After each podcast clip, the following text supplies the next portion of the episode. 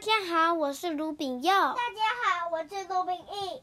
今天呢，我们要讲一本新的屁屁超人。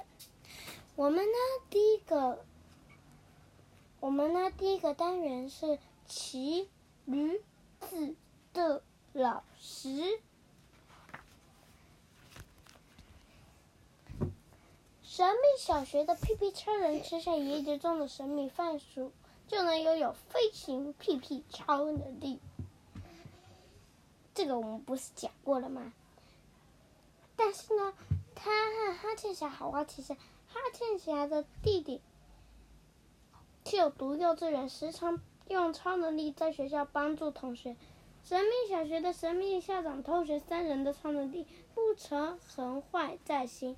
天天都想报仇，咦，好可怕哦！他想要报仇啊，看看他有没有报仇。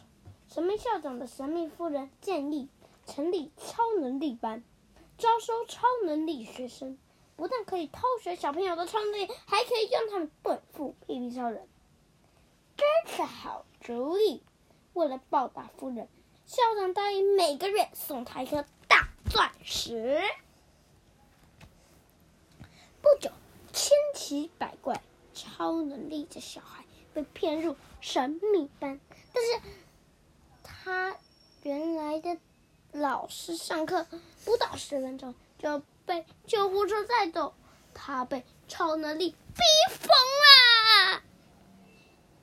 校长只好公告，能教超能力班的超能力老师，请到。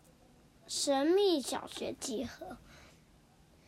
由于先前导师的下场太悲惨，加加再加上拥有超能力的大人实在是不多哎，所以呢，根本没什么人来应征。直到有一天，才来了一位骑着驴子的老师。校长问他凭什么来应征？